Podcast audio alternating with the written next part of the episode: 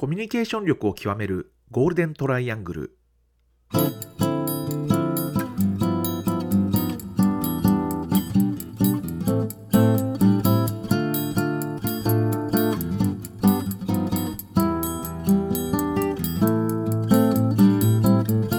仕事でコミュニケーションを扱う3人がこれまでの経験や最新の話題を語りながらコミュニケーションとは何かを一緒に考えていくポッドキャストです。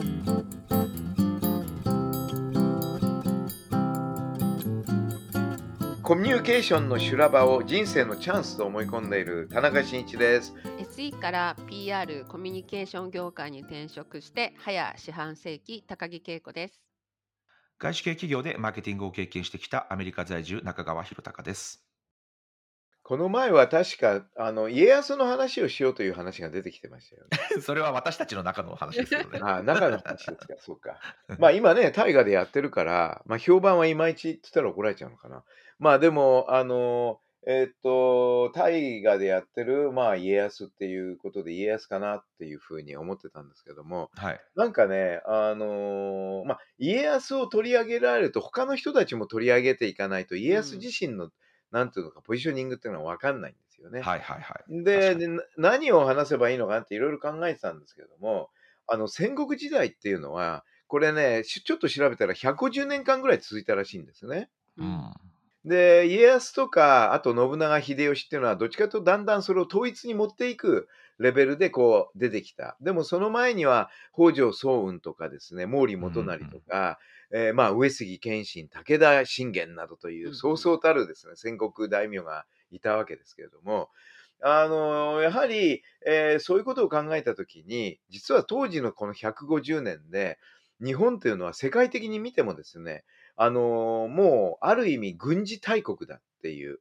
うんで、それはいくつか指標があって、えー例えば、あの軍事力の面で言うと、その当時ヨーロッパ、同じ時期にヨーロッパのスペインっていうのがさ、まあ、いわゆる軍事力的にはヨーロッパでは一番だったらしいんですが、それが大体、えっ、と、6万から8万ぐらいって言われてて、で、当時の日本の総兵力っていうのは15万から25万ぐらい。で、実際、あの、ひ豊臣秀吉が朝鮮出兵しましたよね。はい。あの時には 1, 回で、2回やったんだけど、1回で15万人の兵力をね、動員したそうなんですよ。だから、多分その当時の日本っていうのは、この150年間戦乱に明け暮れる中で、ですごい兵力、あのいわゆる、えーえっと、兵力基盤っていうのがですね、もう世界でダントツナンバーワンになっていたような時代だったのかなって想像できるんですね。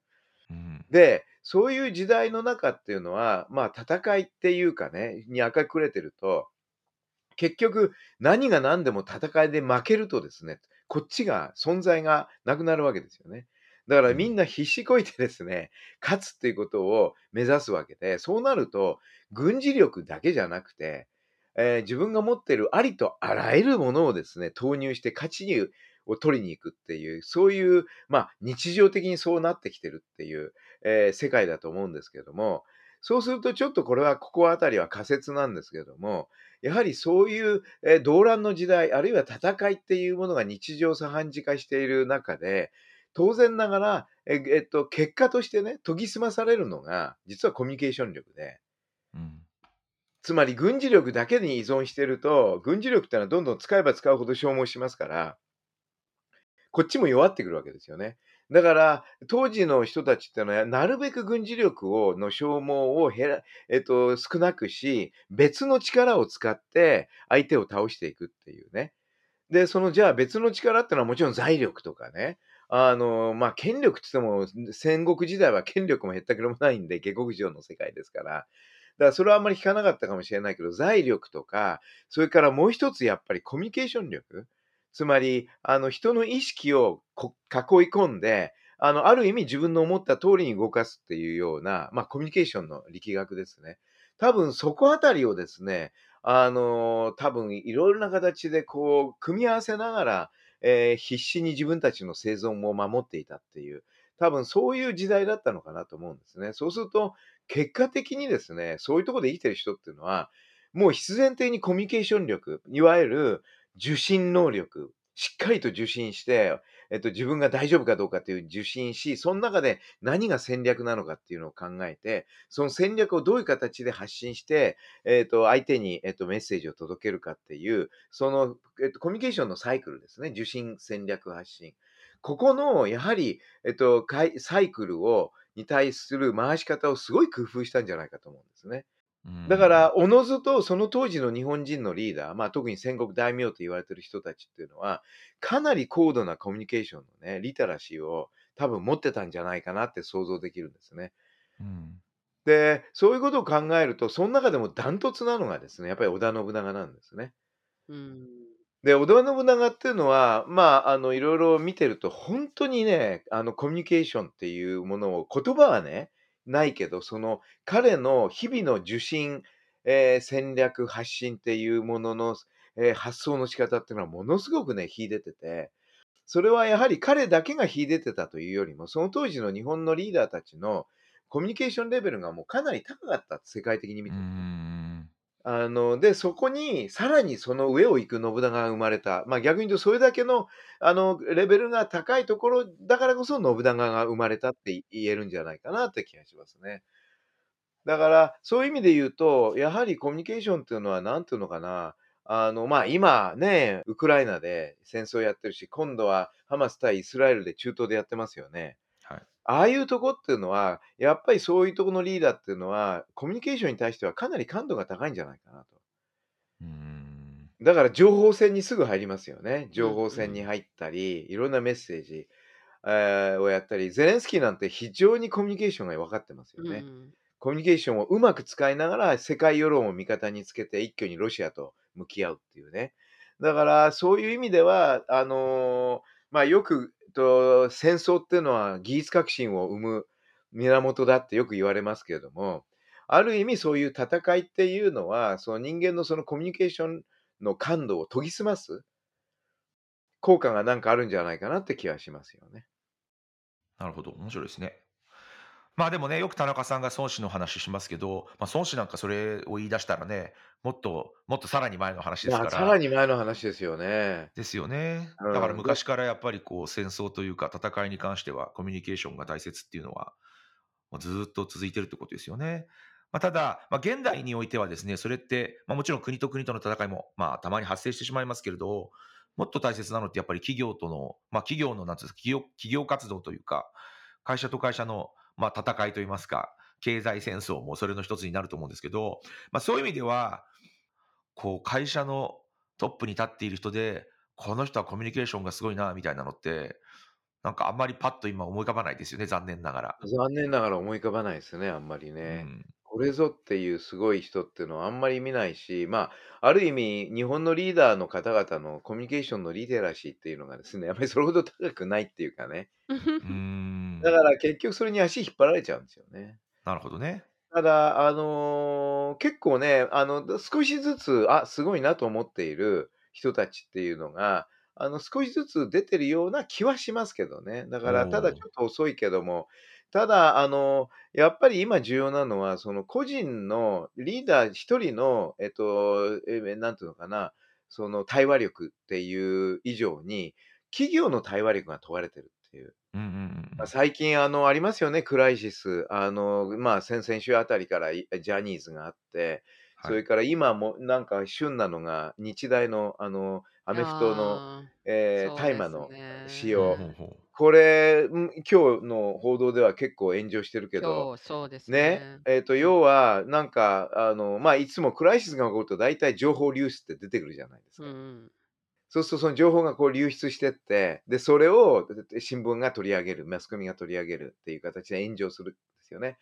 で、結局、記者会見があったのかな前の時には、その、実際はまだね、えっと、人数ね、確定してないって言っときながら、もそう流出した書類を見ると、もうすでにその時に分かってたはずなのに、えーっていうのがバレるわけですよ。だから、そうなると、あのー本当にね、企業っていうのはその対話力がボロボロになっちゃうんですね。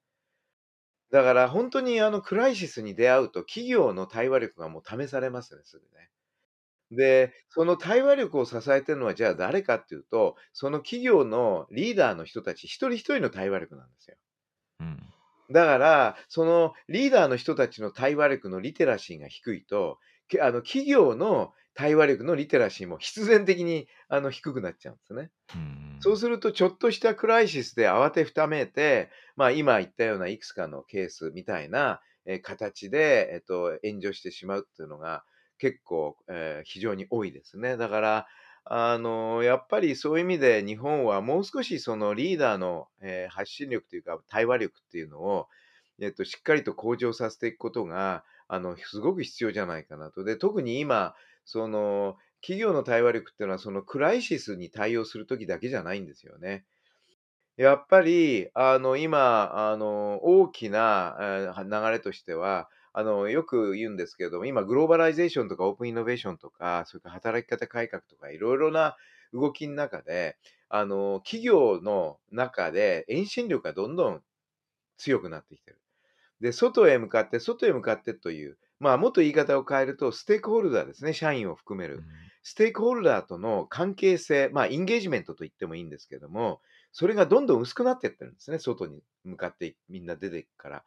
そうすると、それほっとくと大変なことになって、そこをいかに求心力を高めて、えっ、と、遠心力と求心力でバランスを取らせるかっていうのが、今これからの企業経営のもう一つのどでかいね、クライシスと並んで同じぐらいどでかい課題なんですけど、その時の一番の手法っていうのは、もはや対話力しかないんですね、企業の対話力。うん企業の対話力、それを支える一人一人のリーダーの対話力が、基本的にはステークホルダーとのインゲージメントを強める。だからそこが弱いとですね、どんどん遠心力の方が強くなって空中分解しちゃう企業がですね。だから、あのそういう意味では今本当にね、トップのリーダーたちの対話力、日本ね、うんはもう問われてると思う。これをいかにえ強くしていくかっていうのが、ものすごく重要なポイントになってくると思いますね。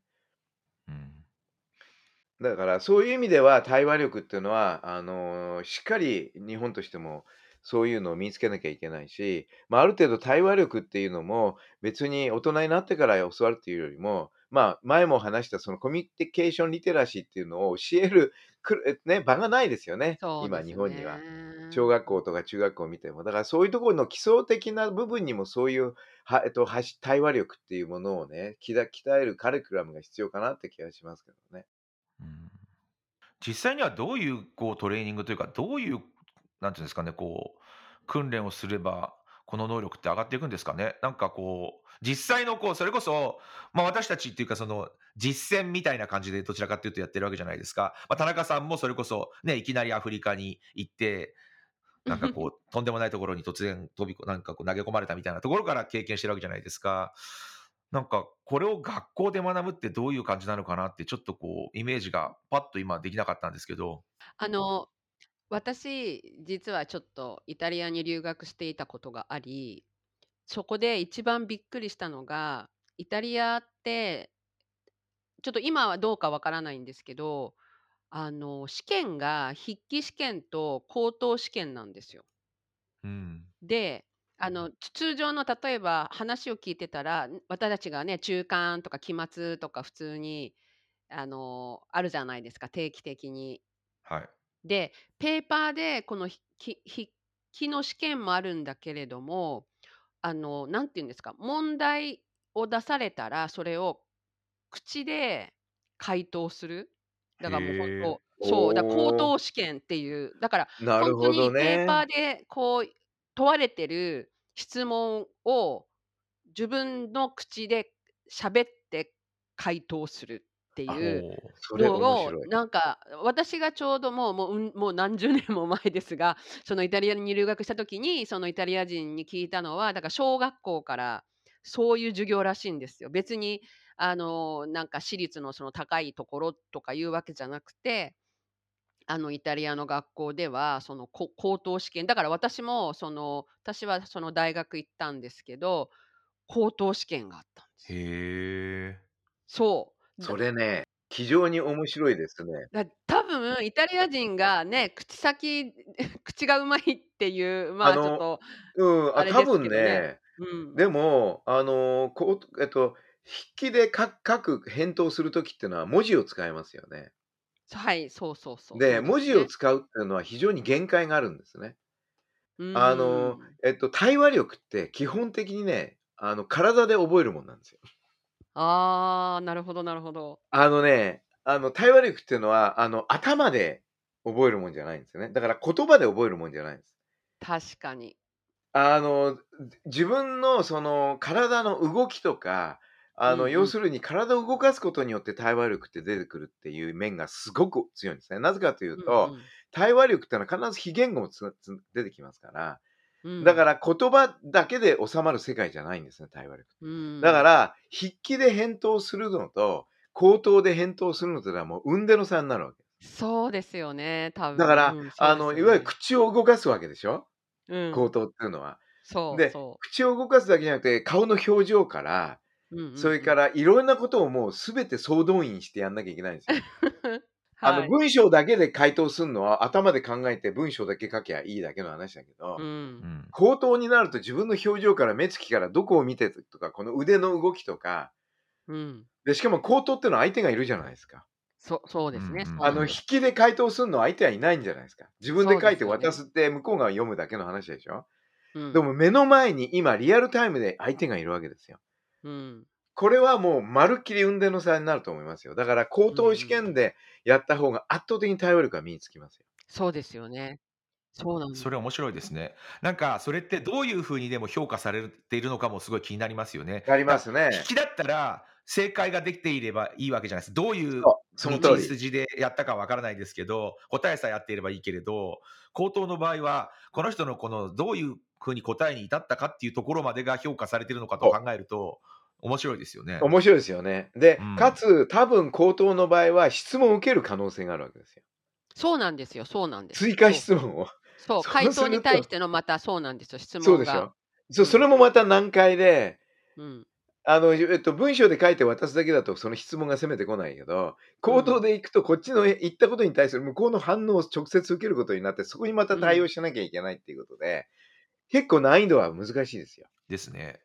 で、まあ、私の場合、ほんあの、んもちろんイタリア語ネイティブじゃないから、そのイタリア語と英語と両方混じりながらああ、なるほど。回答したんですけど、結局、その語彙力が少ない分、質問に対して、もうなんて言うんですかね、ポイントしか答えられないじゃないですか。語彙力。がないから、そもそうも。ん。うん。だからほんとストレートに質問に対してもう、こうなんか回りくどい話をは付け加えないで、スもトレートうポインに言うんですよね。トそうなるほど。なんですね。ポイント、ほんとに必要なことだけをこう、うまくちゃんともちろんロジカルに、ま、自分でこう言える範囲のロジカルでこう話していったら、やっぱり先生に、まあ、多少ね、あの、留学生っていうこともあったかもしれないけど、すごくあの、頑張った、よく分かりやすかったみたいうなん評価はもちろんもらえた。うーん。あの、た確かそういうのってすごく面白いのは、あの、言葉って結構無駄があるんですよね。あの、よくああ。僕が感じたのは、あの、昔アメリカに行った時に、あの、英語ですね。あの、一見英語上手い人っているんですよ。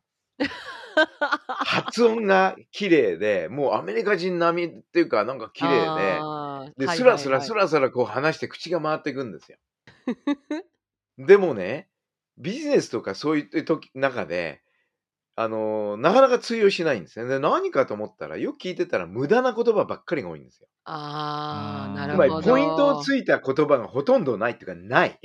うーん、なるほど。だから今言った恵子さんが言ったような形で、逆に語彙力が少ないから、少ないあの日本人の方が、う実はん。ポイントをついた答弁がで発音下手かもしれないけど、ロジカルっていうか、ポイントをついた話うんができるうんん。ですよ。そだから、うん。面白いですね。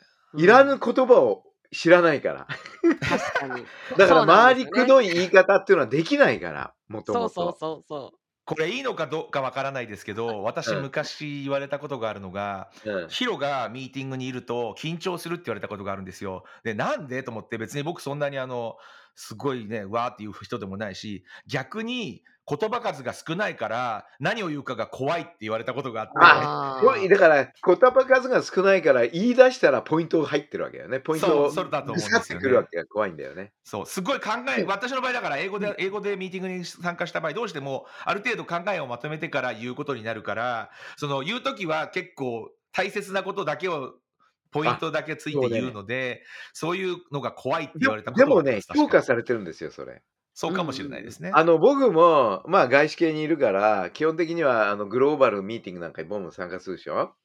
そ うするとですね、議論が始まると、もうね、みんなね、いい加減な話をボカボカボカボカこういう、もうね、話しゃいい、発信すりゃいいとみんなバカみたいに思ってるわけ。うん。それで、ボンボンボンボンやって、で、僕は、えっと語彙数が少ないから、あんまり発信できないから、逆にずーっと最後までいろいろ考えながら、で、えっと、なんていうのかな、最後にね、じゃあ、シーンなんかあるかって言った時に、えっと、もう、自分が言える範囲の中でもさらに絞り込んだことを、はいはいぼっと言うわけですよ。そうですね。そうすると、それがですね、おおって話になって、うんうんあの、よよ要するに、なんていうんだろうな、無駄話をしないっていうね。うか、無駄話ができない？だから逆に言うと、無駄話、持っているものの中でも、じゃあもう一番ここだけでもっていうのが話すと、それが本当ポイント中のポイントになるわけですよね。うんそうですね。よくそれで、あと、おお、すごいなっていう。だから日本人って結構そこでね、あの、立ち位置作る人も多いですよね。最後にまともなことを言う、唯一。みんながそれままで無駄な話をボンボンやってんだけど、最後ね、日本人が片言だけど、発音も悪いけど、ポイントをついたことをボンということによって尊敬の眼差しを得る。こういうね、勝ちパターン。そういうのってのはなる確かにありますね。うん、うん。面だから面白いですよね。白いですね。やっぱり、うん、言葉っていうのはやっぱ気をつけなきゃいけないですね、我々。うん。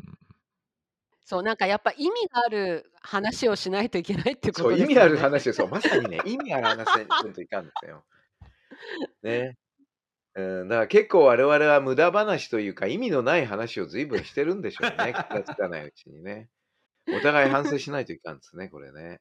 いや、日本語だとね、そこはね、自分のやっぱりあの母国語だと緩むんですよ、気が。緩みます。そうですよね。で、余計なことも言う。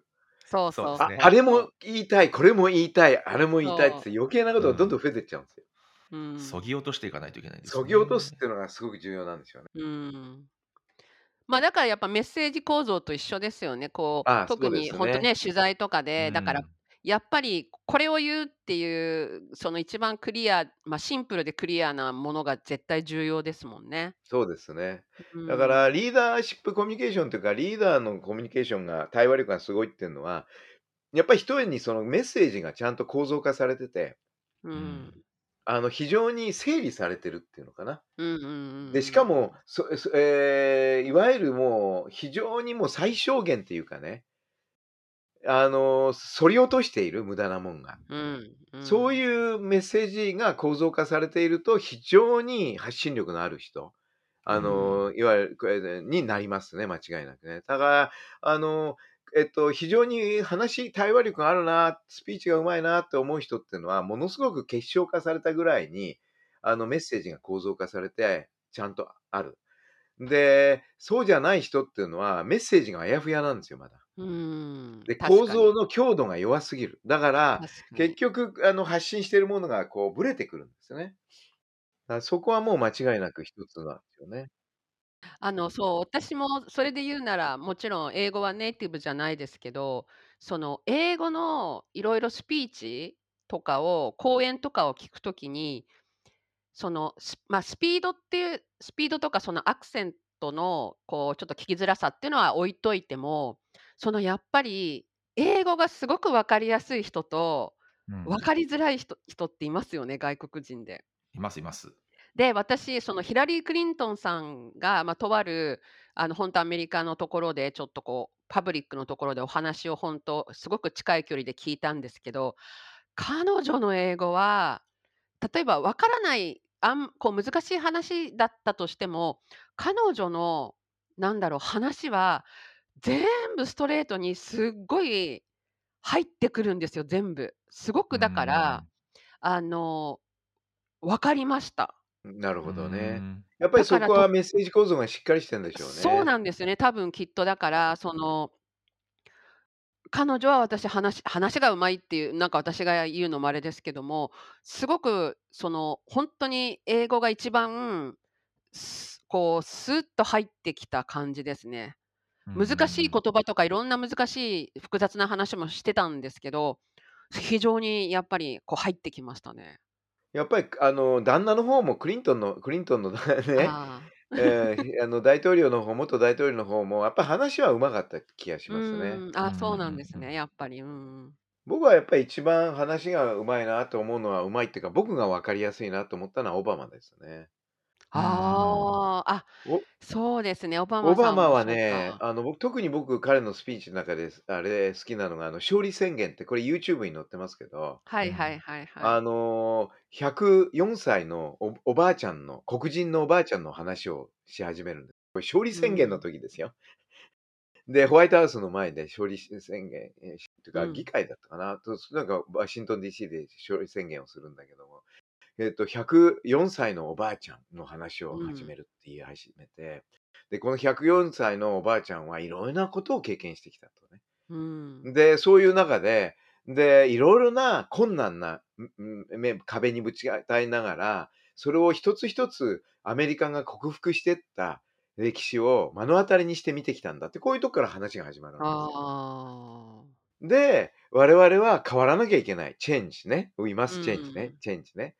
で、我々はあの建国のね、理念に戻ったら、えっと、我々は今までいろいろなことをね、あの、そうん。の壁っていうのを具体的にこう話しながらね。で、その壁の一つにパールハーバーも入ってるんですけど、うん。つまり、あの、国の名前は言わなかったけど、パールハーバーで、を襲撃されて、それによってその絶対主義に対する戦いが始まったとかね。うなんかん。そういう形で、あの、一つ一つ乗り越えてきたっていうのをずっと104年間ずっと語るわけですね。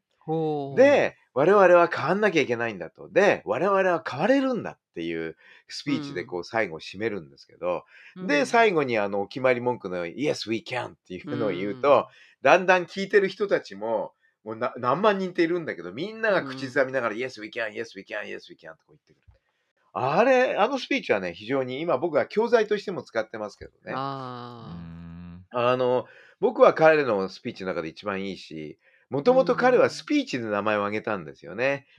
シカゴ、ど。えー知事、知事か、あ、あ上院議員か、シカゴの、ええ上院議員だったかな。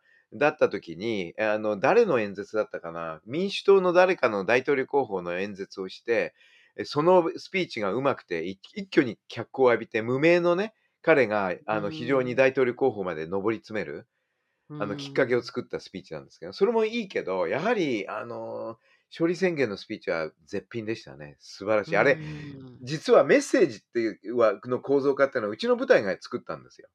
おお。なるほど。で、それが、あの、そのメッセージ、だからメッセージわかるんですよね。うで、ん。よくぞあのメッセージを、ああいう、えっと、104歳のおばあちゃんのう話ん。に、えっと、変えて、うんあの、うん。ナラティブを聞かせて、うえっと、ん。あのスピーチを作ったなっていうのは、やっぱり、あ、なるほどなと。もともとコアとなる。メッセージがちゃんと構造化されてたんだなっていうのうんは、うんあの、非。常にね、あの、感激でしたね。なるほど。うん。ね、だからなんか日本もそういう高等試験とかって取り入れると面も白っいのかもしと取り入れるべきですね。あの、ね。対話すうん。るっていうのがどうもうん。先生方はめんどくさく見たくて、あえー、あ。ででだからなかなか高等試験やってるとこってないけども、でも少なくそうですても、あるね。程度まで行ったら高等試験を最後にやるとかね。ねえ、これただ、そう。残念ながら評価する側もすごい訓練が必要なんですよそう、ね。まさにそうでしょうああ、ね。確かに確かに。それはね、ものすごくあるな。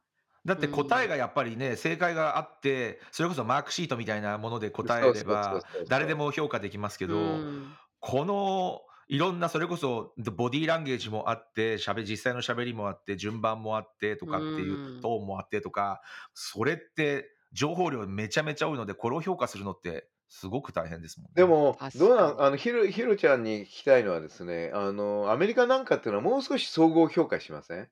確かにそうですね。例えば、うん高校での活動とか、もちろん。えーっと、いろいろなところでの総合評価っていうことで、その紙、試験の紙ペラ1枚でですね、はい。うんあの文章で口頭もせずに決めるなんていう、そういう短絡的な、えー選考方法じゃないですよね、アメリカの。じゃないですね。あですーそうですね。本当社会活動をどういうふうにしてるか、ボランティア活動してるかとか、スポーツ、スポーツでどういうことしたかとか、本当に総合力が試されますよね。そう、い総合力ですよね。だから、うんだからこそ結構彼らっていうのはやっぱり、まあ大学に入るのはそれなりに入入っちゃうんだけども、別に試験勉強なんてそんなグワーってやるよりも日頃の活動をしっかりやってればうね。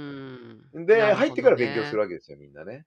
うーん。日本は入ってからえサボるわけですよ。そうそうそう。入るまでが大変ですもんね。そう、入るまで。もう勉強して。もう勉強して、しかももう勉強って言っても僕が今から言わせると勉強じゃないんですよね。ああまあえそうだな。きもう確かに。記憶ごっこですよ、記憶ごっそうそう記憶こ。ご確かに確かに。確かにそうですね。おっしゃる通り嫌だったな、受験は。